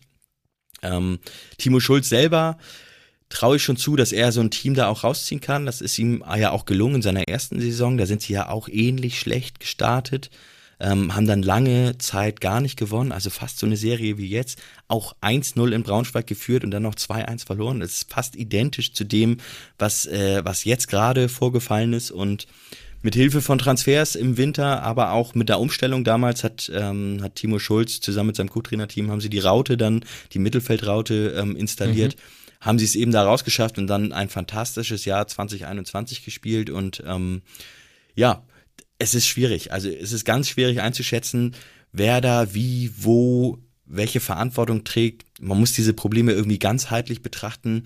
Es scheint mir aber so, dass das relativ schwer ist, nicht nur für die Leute von außen das ganzheitlich zu bewerten, dass das eben Hand in Hand geht. Ne? Also wenn gewisse Spieler fehlen und dann vielleicht auch ein bisschen die Qualität fehlt, dann ist das natürlich ein Problem. Dann wird taktisch ein bisschen was umgestellt. Das ist auch ein Problem, dass die, dass die Dinge nicht ganz so, ganz so sauber laufen und äh, dann rumorte das vielleicht ein bisschen in der Kabine. Das heißt, da laufen viele Stränge zusammen. Es gilt viel zu moderieren und so. Ich traue das Timo Schulz zu, dass er das kann, weil er es schon mal gemacht hat. Aber man muss auch ehrlich sagen, dadurch, dass man das jetzt ähm, ja wieder in so eine Art Tief reinkommt und momentan die Ergebnisse nicht stimmen, ähm, ich würde fast sagen, die Ergebnisse stimmen noch nicht, weil sie halt viele Spiele auch besser waren, auch tatsächlich, wenn man sich so die, die Statistiken anschaut, auch besser gewesen sind dann nimmt das halt so eine Dynamik an und die gilt es aufzuhalten. Und das kann man als Trainer, muss man das eigentlich schaffen, ansonsten wird es schnell eng. Und St. Pauli ist zwar in vielen Sachen, freue ich mich immer drüber, wenn es dann doch ein bisschen anders läuft als bei anderen Fußballclubs, aber davon kann man sich natürlich nicht unendlich frei machen. Also irgendwann wird das auch eng für jemanden wie Timo Schulz, klar. Ja, ich sehe da so ein bisschen Parallelen, also jetzt in der Art und Weise, wie der Trainer verankert ist im Verein und wie er eigentlich so generell gesehen wird äh, zu äh, Pellegrino Matarazzo beim VfB Stuttgart, ehrlicherweise, wo man auch sich jetzt von ihm getrennt hat, aber unter großen Schmerzen. Also man hat sich selbst, man hat diesen Schmerz selbst auch gespürt, dass man das Gefühl hatte, es gibt jetzt gar keine andere Möglichkeit mehr, als äh, einen Trainer gehen zu lassen, den man eigentlich gut findet und der eigentlich auch gut zum Verein passt. Ich möchte jetzt nicht deswegen sagen, dass Timo Schulz entlassen wird. Dafür bin ich viel zu weit weg und habe da logischerweise auch zum Glück nichts mitzureden aber so ein bisschen Parallelen erkenne ich dazu. Es scheint ja jemand zu sein, der eigentlich sehr, sehr, sehr gut zu St. Pauli passt und wo sich eigentlich alle Beteiligten wünschen würden, bitte, bitte, lass es noch ganz, lass, bitte werde unser Frank Schmidt. Aber so funktioniert eben Fußball manchmal auch nicht. Nee, genau. Also, ähm, das hofft man natürlich, dass irgendwie, dass Timo Schulz der Christian Streich oder Frank Schmidt wird und dass das lange Jahre irgendwie gut geht. Aber ähm, ja, also letztendlich ist es total billig, aber zählt halt das Ergebnis irgendwie. Und da hoffe ich manchmal, dass, ähm, dass jetzt gerade in der aktuellen Phase es vielleicht ein bisschen weniger auf die Ergebnisse, sondern mehr auf den Fußball, den St. Pauli spielt, geschaut wird und dann eben, ja, vielleicht auch erkannt wird, dass ja die, die Abschlussschwäche momentan eins der zentralen, wenn nicht sogar das zentralste Problem ist des FC St. Pauli, zusammen mit so individuellen Fehlern in der Defensive und dass es vielleicht taktisch gar nicht unbedingt so das größte Problem ist, ähm, sondern tatsächlich, ja, eher so, ja, entweder eine, eine Pechsträhne, eine sehr ausgedehnte, lange Pechsträhne, die sie haben, oder eben auch eine Frage der Qualität und vielleicht muss auch einfach nur, braucht man ein bisschen Zeit, bis Spieler sich entwickeln. Also schwierig und du hast vollkommen recht, man, viele, eigentlich alle beim FC St. Pauli wünschen sich, dass diese Liaison zwischen Schulz und dem FC St. Pauli, dass die noch lange anhält, ja. Wir werden es beobachten und haben leider jetzt aber auch die perfekte Überleitung zum ersten FC Nürnberg. Also Magdeburg überspringen wir, die liegen auf Rang 15 mit 10 Punkten und punktgleich mit ihnen liegt eben der Club. Und warum sage ich leider? Ja, weil hier hat es den Trainerwechsel schon gegeben. Robert Klaus ist nicht mehr Trainer beim Club. Dafür ist ein altes, bekanntes Gesicht zurückgekehrt. Markus Weinziel. Aber der erwünschte Trainereffekt, er war vielleicht nur in Phasen zu sehen oder vielleicht auch gar nicht. Fadi, was, wie würdest du denn jetzt den Start bewerten? Ja, in Phasen war es äh, dieses Spiel am, am äh, Wochenende so ein typisches äh, nach, nach Trainerwechselspiel.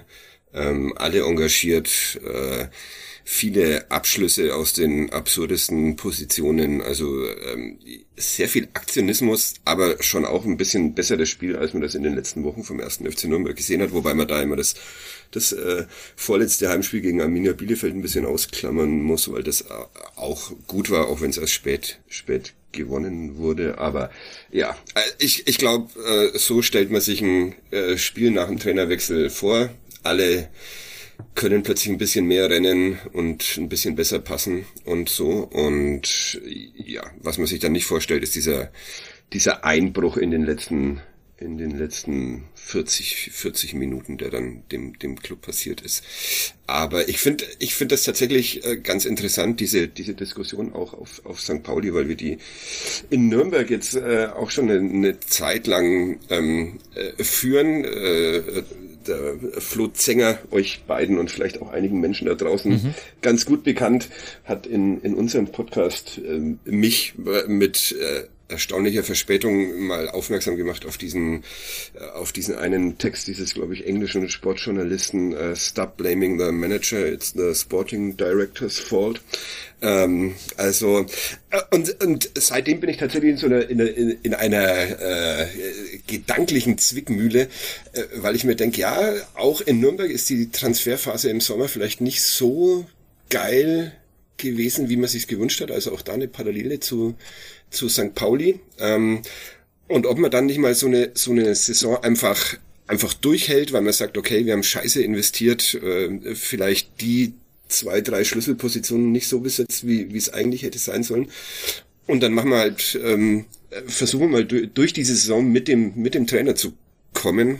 Ähm, ja, es ist keine, keine Mehrheitsmeinung offenbar, zumindest beim ersten FC Nürnberg, weil da hat man sich dann halt für Markus Weinziel entschieden. Das, das heißt noch nicht mal, dass ich jetzt äh, sonderlich überzeugt war von der, von der Arbeit von Robert Klaus, der jetzt nicht immer besonders attraktiven Fußball hat spielen lassen in, in Nürnberg aus, aus ästhetischer Sicht, der es aber geschafft hat, den Club damals nach diesem Fast-Absturz in die, in die dritte Liga auf seiner ersten Profi-Cheftrainerstation doch zu stabilisieren mit Klassenverbleib im ersten Jahr und dann so bisschen Aufstiegsrennen im, im, im zweiten Jahr und sowas und äh, ja, bisschen, bisschen langweilig fand ich das dann, ähm, den jetzt schon, jetzt schon rauszuschmeißen und dann so ein, so ein Trainer zu holen, der, ja, kann, kann man, kann man ihn den, das Sandhausen der Trainerbranche nennen.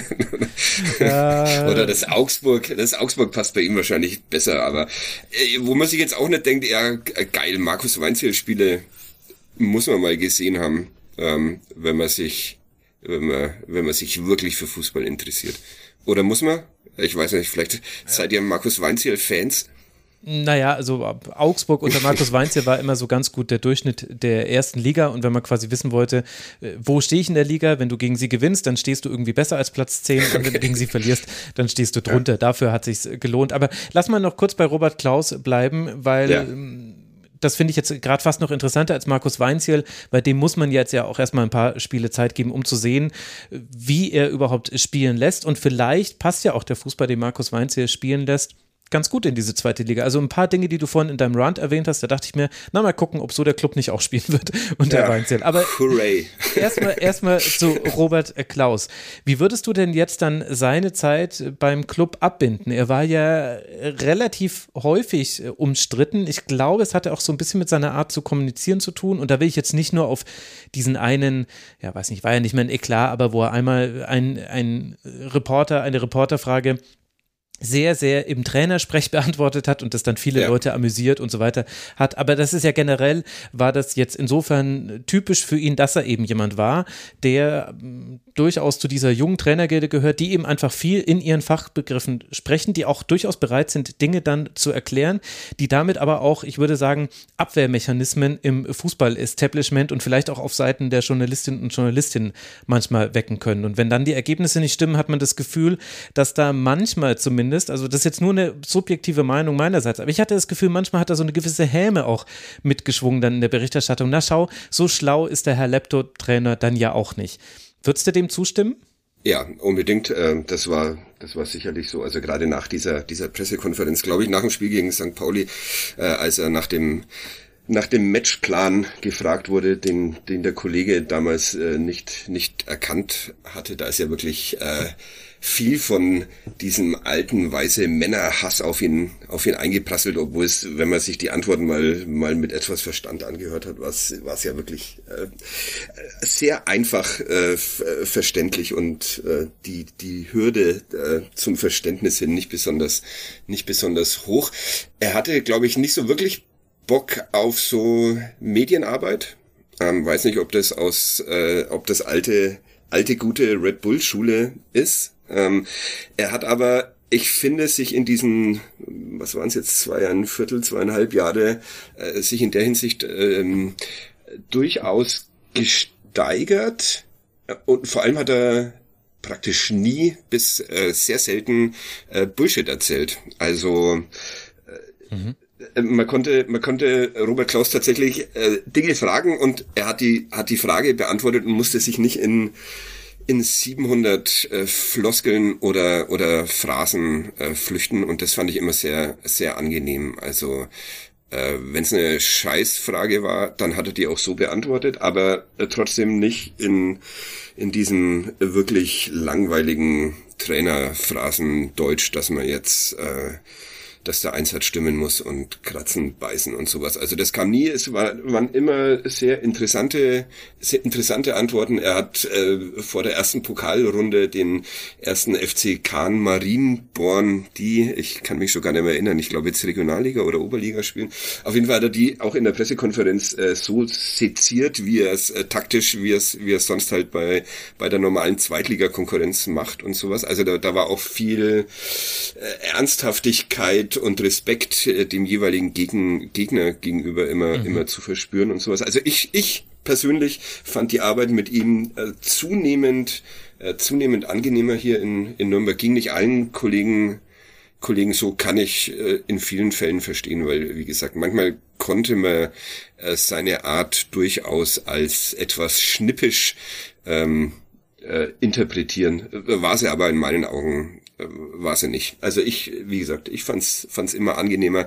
Aber das war schon sowas, was dann so den bei vielen äh, im Umfeld auch den Reflex, haha, jetzt mal weg mit dem und äh, der Bubi Bubi Laptop Trainer und sowas. Ähm, ja, das das gab's dann zum Schluss in Nürnberg doch doch vermehrt.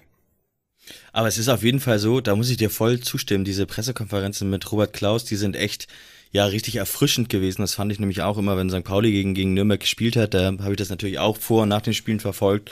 Und da war es echt auffällig, dass man wenig diese typischen Phrasen gehört hat und viel wirklich ähm, spielspezifische Antworten, wo man doch auch schon so eine Liebe zum Detail bei ihm auch gemerkt hat, dass er da sich wirklich intensiv mit was befasst und sich auch, auch also ja, so eine gegenseitige, also wirklich so eine, so ein, auch so ein Zeichen des Respekts, dass man da, dass er die Frage im Grunde so zurückgespiegelt hat, wie, wie sie kam, ne? Also wenn es eine, eine blöde Frage war, dann hat er sie auch, naja, da hat er sie mehr oder minder abhunderiert, aber wenn er das Gefühl hatte sozusagen, da hat jemand sich Gedanken gemacht und will auf was hinaus, dann ist er darauf auch eingegangen und hat sich, also hat wirklich wie du sagst, ehrlich die Frage beantwortet und auch, ja, vielleicht gerade heraus auch immer häufig das gesagt, was er, was er denkt. Und das ist ihm ja auch das eine oder andere Mal so ein bisschen auf die Füße gefallen, ja.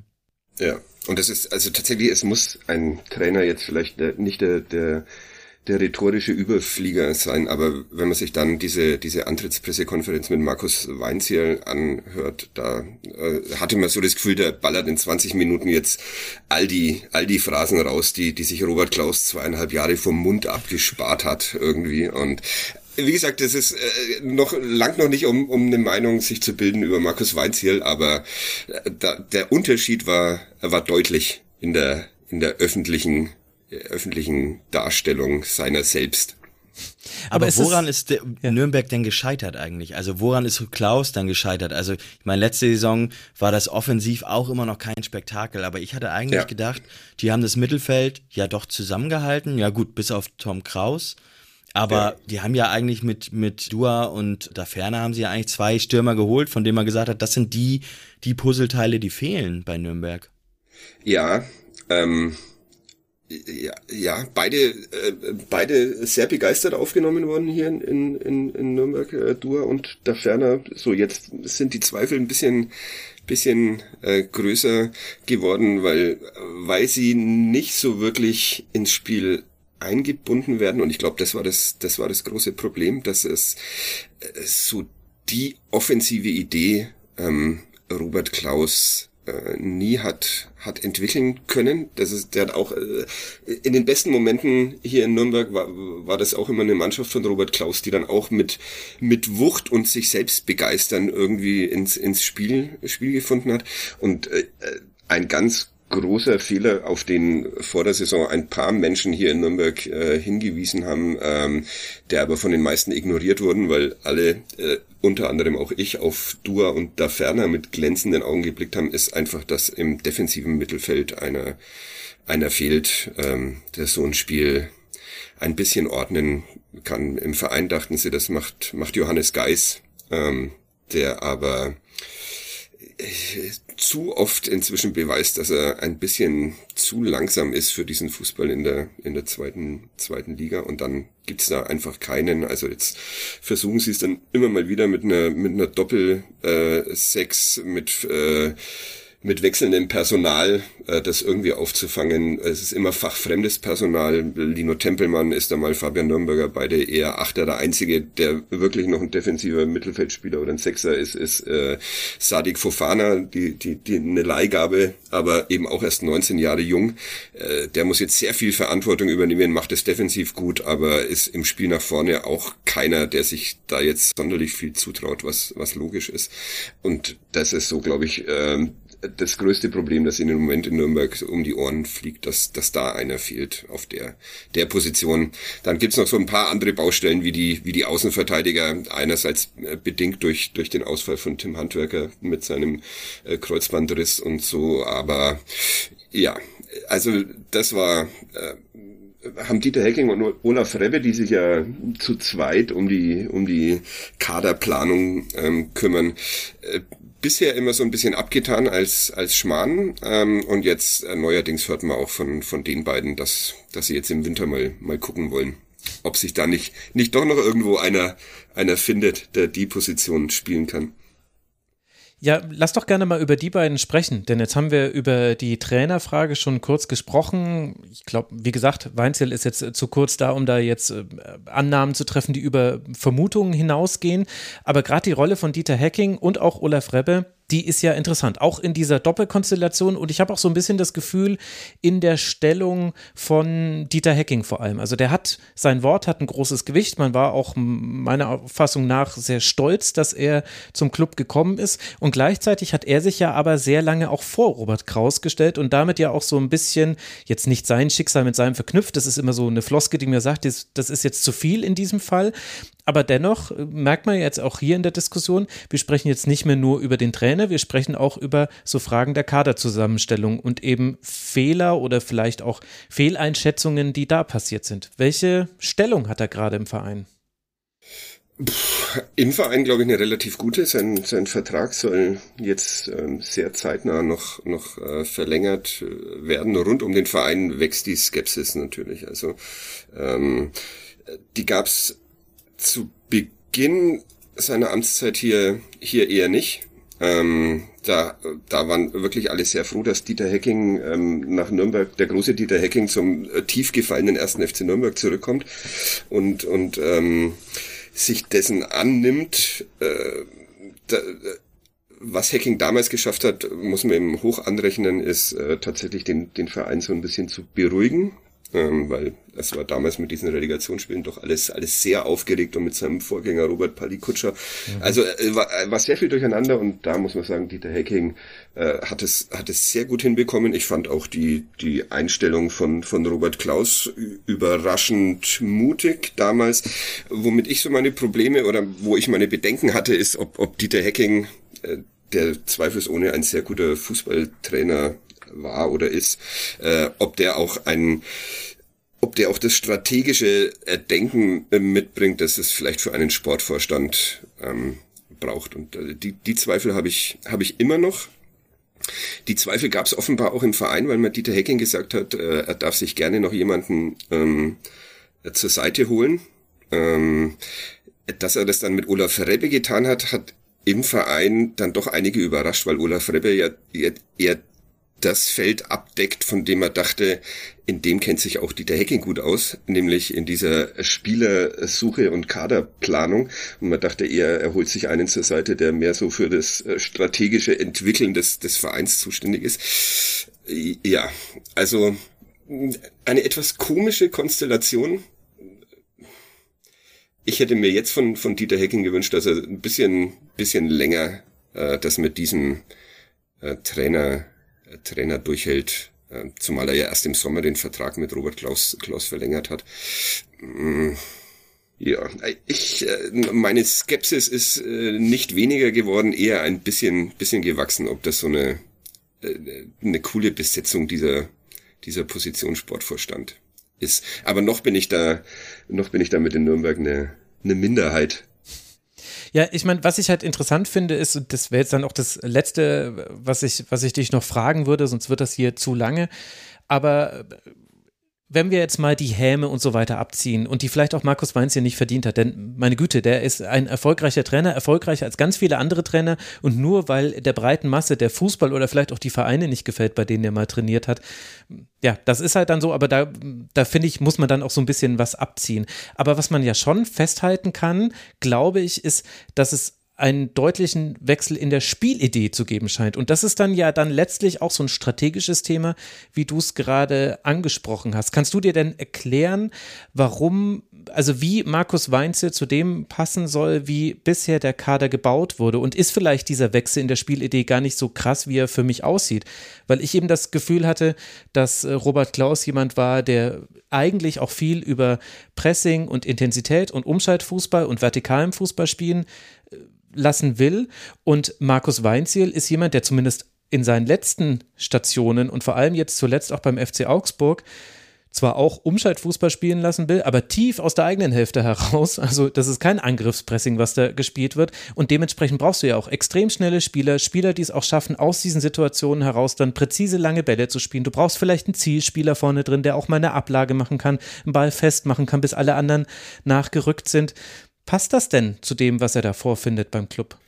So wie du es gerade sagst, nein. so wie Hoffentlich es am Samstag, irre ich mich.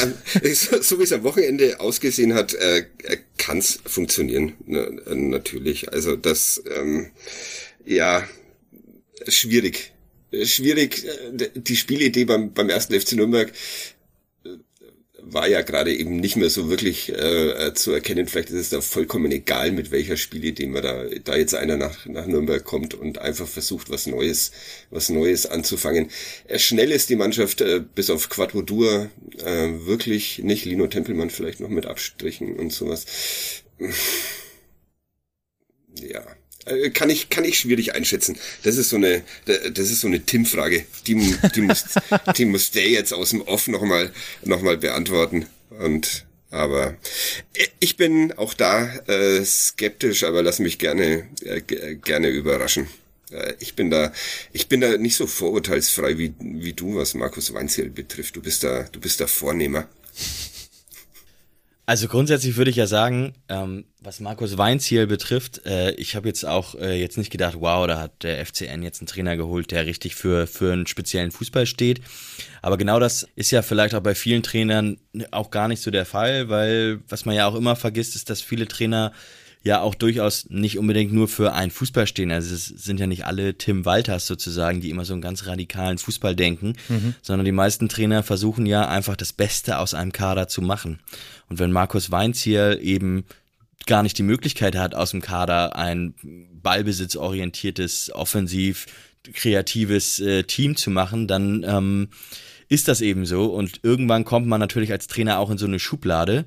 Stichwort Michael Schiele, der eben diesen krassen Umfall, Umschaltfußball spielen lässt. Und dann wird man sagen, ja, für den Fußball braucht man jemanden wie Michael Schiele, dass so ein Trainer vielleicht noch ganz andere Möglichkeiten hätte, auch in seinem Kopf drin. Das äh, wird ja bei viel, wird ja häufig gar nicht, äh, gar nicht so weitergedacht. Also ich finde, so ein Trainerwechsel allgemein, finde ich, mitten in der Saison, Trainerwechsel ist immer ein Zeichen dafür, dass die Fehlerkultur in einem Verein vielleicht gar nicht so gut funktioniert, es sei denn, es ist ein Trainer, der sich massiv irgendwie vergriffen hat im Ton oder ähm, massive Fehler gemacht hat oder auf einmal bocklos zum Training kommt oder so.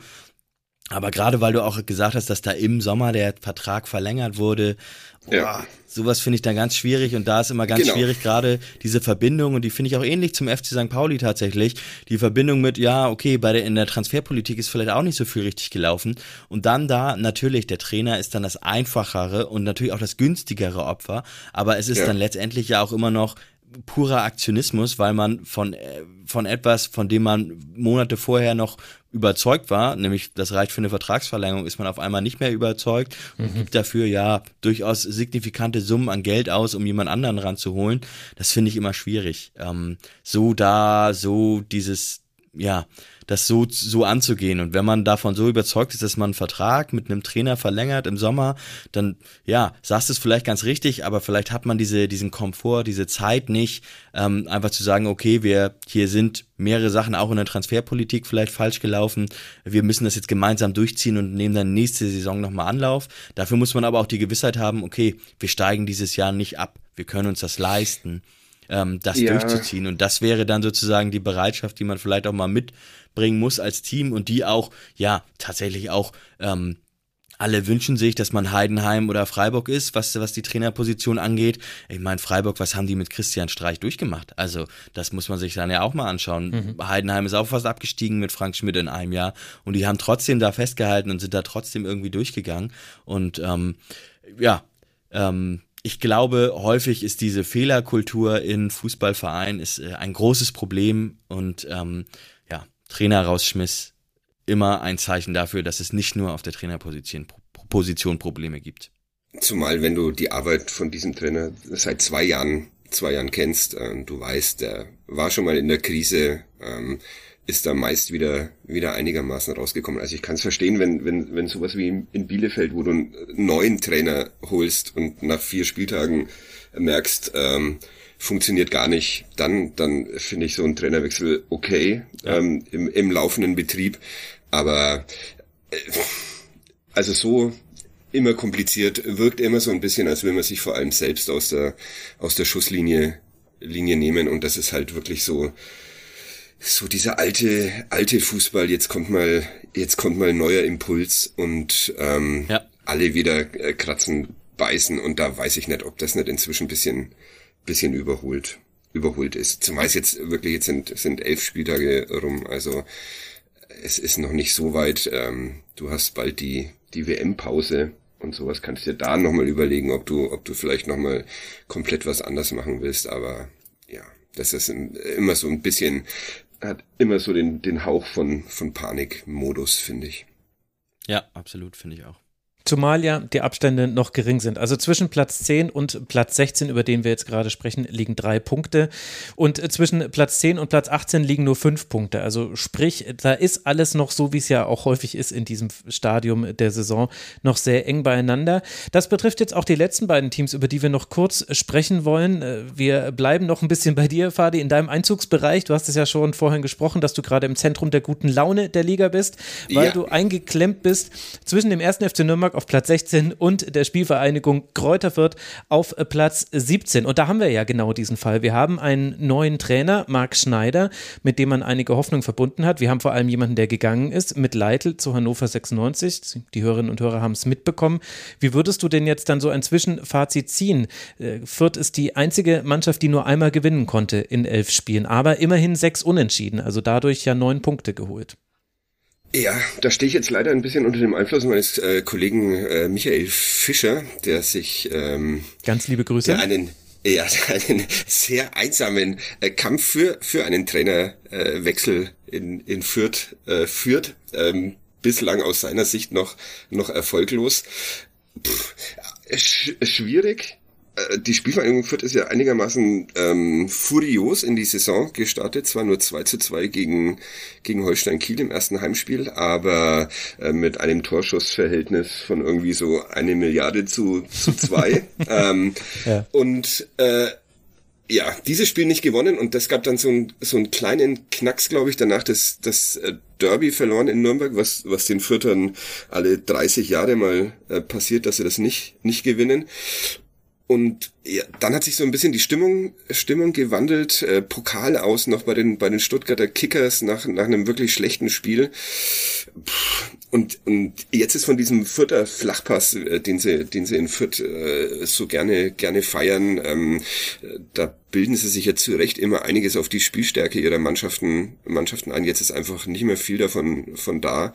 Äh, beim, beim Sieg äh, zuletzt gegen Paderborn, beim ersten Saisonsieg, gab es dann einen sehr destruktiven Ansatz, der, der dann auch noch Erfolg hatte, äh, was dazu führt, dass er, dass er beibehalten wird. Und ja, große Unzufriedenheit in, in Fürth. Ähm, Rashid Asusi, der, der Sportdirektor, hält aber mit erstaunlicher Coolness noch an, an Marc Schneider fest. Was ja, wenn wir so ein bisschen das, was wir gerade gesprochen haben, transferieren, auch nicht so schlimm sein muss. Was nicht so schlimm sein muss, was aber wieder dem äh, widerspricht, äh, wenn ein Trainer neu in eine, in eine Stadt oder zu einem Verein kommt und man mhm. sieht, es funktioniert nicht, dann, äh, dann darf man, finde ich, nach, der, nach dem Keblavi-Gesetz, dann darf man. Äh, in Fürth äh, weigern sie sich noch, sagen jetzt äh, fünf Punkte aus den letzten drei Spielen, äh, ist okay, äh, geht, geht aufwärts. Mhm. Ja. Mh. Hm. Äh, ist spannend, aber wie gesagt, es trägt nicht zur zur guten Laune hier in der Region bei, dass, dass die Spielvereinigung, also bei den Clubfans wahrscheinlich freuen sich die meisten doch, dass die Spielvereinigung noch hinter dem Club steht, aber ja, so, äh, fürs Arbeiten in der Sportredaktion ist es gerade ein bisschen, bisschen schwierig. Ähm, äh, ja. Ich bin, ich bin gespannt. Das Erstaunliche ist, dass Marc Schneider, äh, obwohl er wirklich viel Kritik äh, auch von uns abbekommt, äh, immer noch ein sehr freundlicher, netter ähm, Gesprächspartner Partner ist. Ich habe den Michael Fischer jetzt äh, zwei, dreimal vertreten und äh, wirklich ein sehr netter Mensch, Marc Schneider, aber halt im Moment noch kein erfolgreicher vierter Fußballtrainer. Das äh, geht leider nicht immer Hand in Hand, aber vielleicht kann das noch so werden. Du hast es ja auch gerade schon angesprochen, diese Unentschieden, also diese Punkte, die man jetzt doch zuletzt gesammelt hat. Also es gab ein 2 zu 1 gegen Paderborn, es gab ein 1 zu 1 gegen Sandhausen, jetzt ein 2 zu 2 gegen den Jan und ja auch ein 2 zu 2 Tim gegen St. Pauli, wo man vielleicht so eins der Probleme von Fürth sehen konnte, nämlich egal eigentlich wie Spiele laufen, man kann sich nie sicher sein, ob Fürth nicht irgendwie die Punkte noch wegschmeißt oder zumindest die Mehrfachpunkte wegschmeißt. Wie hast denn du da die Spielvereinigung erlebt? Also auf jeden Fall als ein ja fast schon klassischen Absteiger, das kann man wahrscheinlich schon so sagen. Ähm, als ein, ja, also nicht Absteiger aus der zweiten Liga, sondern ein, ein Team, was so. von oben runterkommt okay. in die neue Liga. ich bin auch so erschrocken. Erzählt mir nämlich Michael Fischer die ganze Zeit, dass er, er sieht ja als Absteiger aus der zweiten Liga, also gut.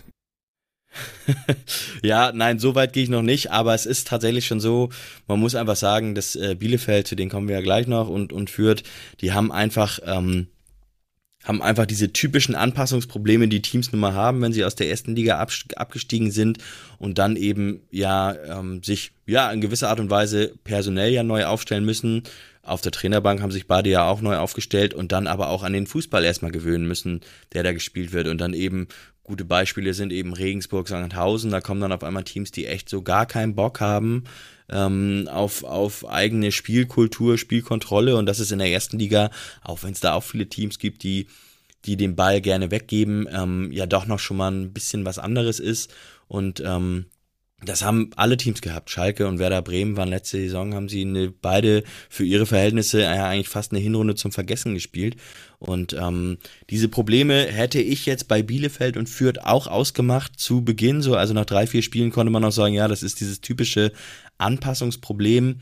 Jetzt inzwischen sind sie ja, glaube ich, die schlechtesten Absteiger aus der ersten Liga seit Jahren und ich habe die Statistik auch schmerzhaft mitbekommen, weil sie sind die schlechtesten Absteiger seit dem FC St. Pauli 2002, mm. 2003, da ist St. Pauli nämlich dann direkt weiter durchgereicht worden in die dritte Liga und ähm, ja, da ist schon ist schon interessant. Ich finde die die Herangehensweisen auch interessant, weil sie beide unterschiedlich sind.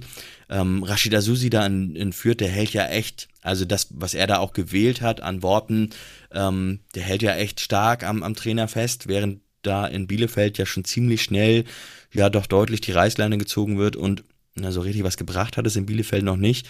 Ähm, was Spielkultur angeht, da ist Fürth tatsächlich ein Team, bei dem ich sagen würde, die versuchen auf jeden Fall eine ganze Menge, aber es funktioniert momentan relativ wenig. Da kann ich gar nicht sagen, wo da irgendwie personell vielleicht was fehlt. Vielleicht ist auch eine Idee der Spielidee ähm, oder ein Problem der Spielidee, dass da noch nicht ein Rad ins andere läuft. Personell würde man sie oder würde ich sie da unten auf jeden Fall nicht verorten. Das gilt aber für Bielefeld ganz genauso und für Nürnberg auch und für den FC St. Pauli auch. Stehen trotzdem alle unten.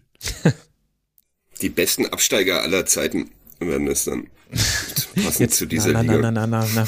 Du geh mal wieder an die Sonne, tank ein bisschen äh, D12, dann bist du wieder ein bisschen positiver. Das kann ja gerade nicht äh, so positiv sein bei dir.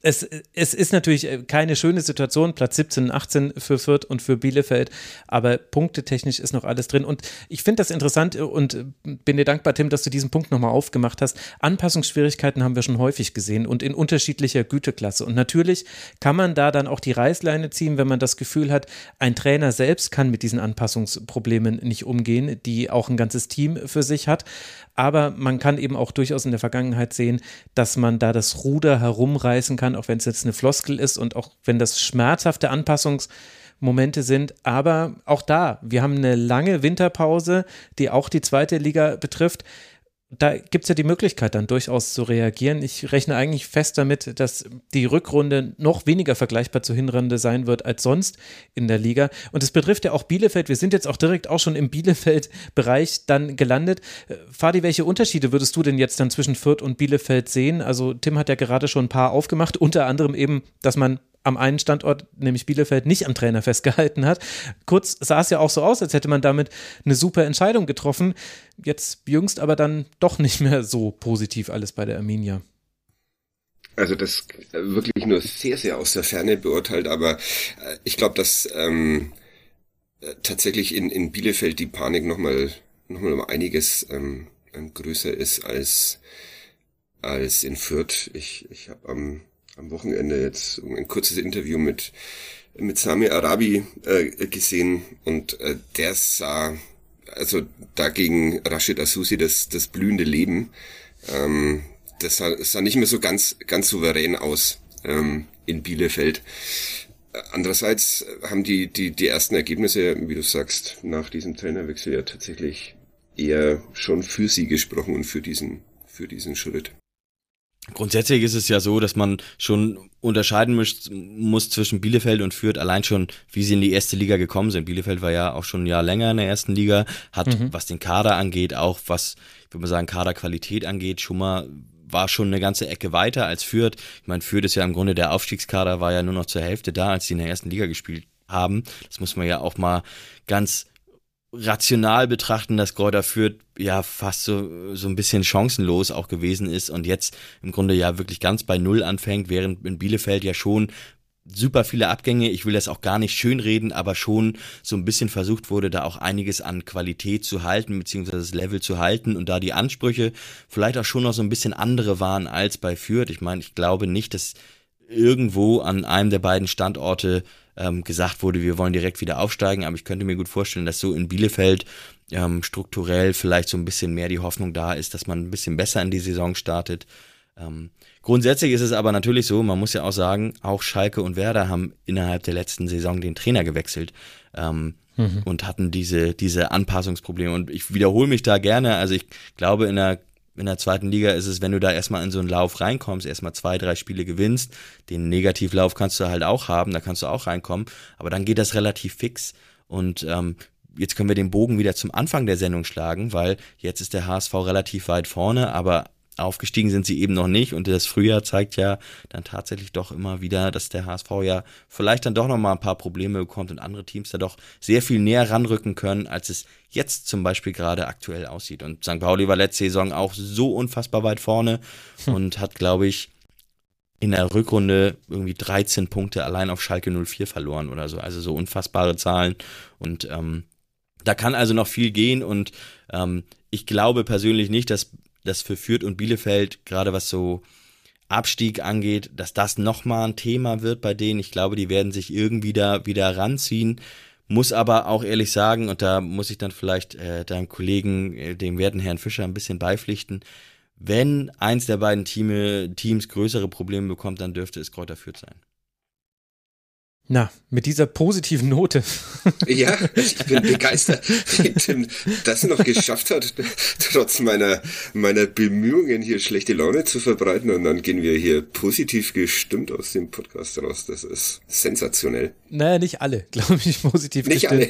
Alle. Aber ich meine, da wird's dann, vielleicht, äh, vielleicht mache ich wirklich diesen Kurzpass, äh, den es ja eigentlich geben muss. Also Eva und äh, Michi Fischer, Eva Lotterbohle und Michi Fischer, die sind ja Stammbesetzung schon in der Erstligasaison gewesen im letzten Jahr. Vielleicht muss ich das einfach im Kurzpass nochmal rausholen als Weihnachtsgeschenk dann irgendwie am Ende dieser Hinrunde. War jetzt eigentlich gar nicht so geplant, aber vielleicht lohnt da nochmal ein näherer Blick hin.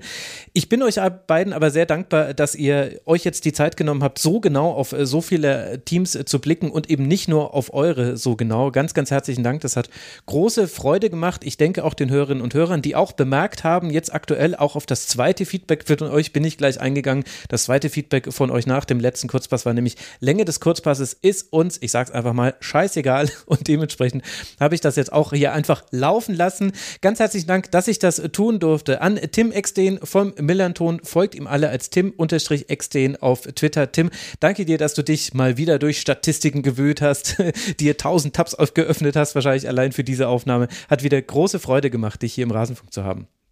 Ja, sehr gern. Hat mich auch sehr gefreut. Das ist schön zu hören und ganz herzlichen Dank auch an Fadike Blavi von den Nürnberger Nachrichten und natürlich dem Fußballpodcast KDEP, der at GoPunkhurst auf Twitter. Danke dir, Fadi, ein grandioses Rasenfunkdebüt. Du hast hier, obwohl du es anders proklamiert hast, gute Laune reingebracht, finde ich zumindest. Tatsächlich, das freut mich sehr. Es war mir ein großes Vergnügen. Vielen Dank für die Einladung. Sehr gerne, komm gerne wieder. Und euch, lieben Hörerinnen und Hörern, danke für eure Aufmerksamkeit. Es gibt im Rasenfunk noch eine ganze Reihe von anderen Sendungen, die ihr euch anhören könntet. Wir haben ein Tribünengespräch zum Beispiel aufgenommen zum Missbrauchsskandal in der NWSL. Und natürlich machen wir auch Sendungen zur Frauenbundesliga und zur ersten Bundesliga der Männer. Klickt euch einfach mal ein bisschen rum auf rasenfunk.de und dann hören wir uns hoffentlich bald hier wieder. Bis dahin bleibt gesund, macht es gut und unterstützt uns gerne, wenn ihr mögt. Bis bald wieder hier im Rasenfunk. Ciao.